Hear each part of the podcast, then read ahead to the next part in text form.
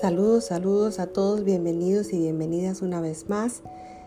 Feliz y contenta de estar aquí con ustedes. Soy Ana Meléndez y gracias a Dios y al Espíritu Santo por darnos esta inmensa oportunidad de estar con un curso de milagros a través de él, sanar y entrenar nuestra mente cada día. Estamos en, la, en el capítulo 5, en la parte número 7, la decisión en favor de Dios. ¿Crees realmente que puedes fabricar una voz que pueda ahogar a la de Dios? ¿Crees realmente que puedes inventar un sistema de pensamiento que te pueda separar de Él? ¿Crees realmente que puedes encargarte de tu seguridad y de tu dicha mejor que Él? No tienes que ser ni cuidadoso ni descuidado. Necesitas simplemente echar sobre sus hombros toda angustia, pues Él te cuida y cuida de ti porque te ama. Su voz te recuerda continuamente que tienes motivos para sentirte esperanzado debido a que estás a su cuidado. No puedes elegir excluirte de su cuidado porque esa no es su voluntad. Pero puedes elegir aceptar su cuidado y usar el poder infinito de éste en beneficio de todos los que Él creó mediante Él. Han sido muchos los sanadores que no se curaron a sí mismos. No movieron montañas con su fe, porque su fe no era total. Algunos de ellos ocasionalmente curaron enfermos, mas no resucitaron a ningún muerto, a menos que el sanador se cure a sí mismo. No podrá creer que no hay grados de dificultad en los milagros, no habrá aprendido que toda mente que Dios haya creado es igualmente digna de ser sanada porque Él la creó íntegra. Se te pide simplemente que le, devuelvas a Dios tu mente tal como Él la creó. Dios te pide únicamente lo que te dio, sabiendo que mediante esa entrega sanarás. La cordura no es otra cosa que plenitud y la cordura de tus hermanos es también la tuya. ¿Por qué prestarle atención a las continuas y dementes exigencias que crees que se te hacen? Cuando puedes saber que la voz que habla por Dios se encuentra en ti. Dios te encomendó su espíritu y te pide que tú le encomiendes el tuyo a Él.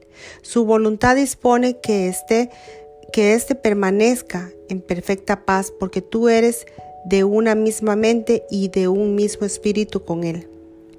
El último recurso desesperado del ego en defensa de su propia existencia es excluirte de la expiación. Ello refleja a la vez la necesidad del ego de mantenerse separado, así como el hecho de que tú estás dispuesto a ponerte de parte de la separación por la que él aboga.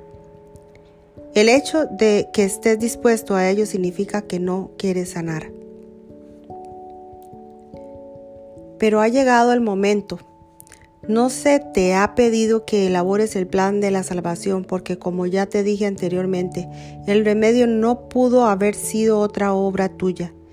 Dios mismo te dio la corrección perfecta para todo lo que has inventado que no esté de acuerdo con su santa voluntad. Te estoy haciendo perfectamente explícito su plan y te diré también cuál es tu papel en él y cuán urgente es que lo que lleves que lo lleves a cabo. Dios, Dios se lamenta ante el sacrificio de sus hijos que creen que Él se olvidó de ellos. Siempre que no sientes completamente dichoso, es porque han reaccionado sin amor ante una de las creaciones de Dios. Al percibir eso como un pecado, te pones a la defensiva porque prevés un ataque Tú eres el que toma la decisión de reaccionar de, esta de esa manera. Por lo tanto, la puedes revocar. No puedes revocarla arrepintiéndote en el sentido usual de la palabra porque eso implicaría culpabilidad. Si sucumbes al sentimiento de culpabilidad, reforzarás al error en vez de permitir que sea deshecho. Tomar una decisión no puede ser algo difícil.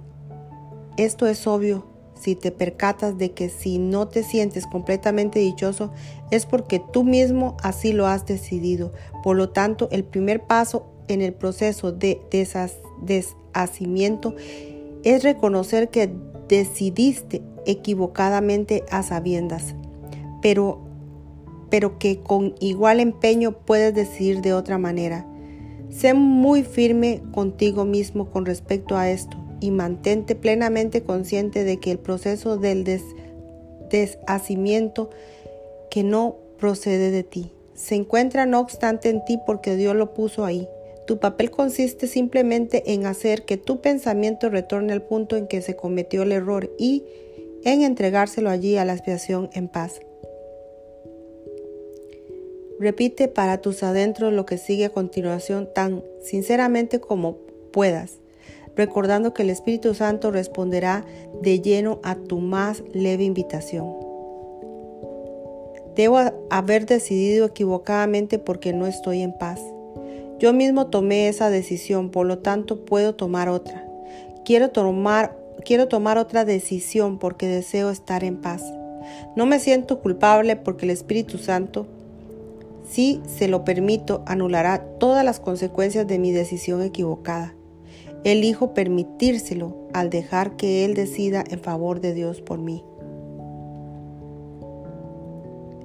Y hasta aquí termina la lección de hoy de lectura.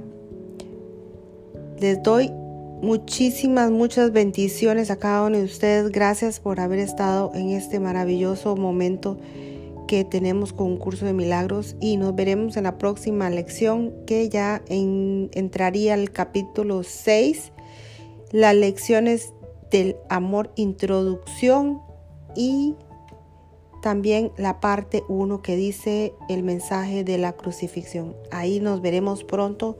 Bendiciones a cada uno de ustedes. Gracias, gracias, gracias.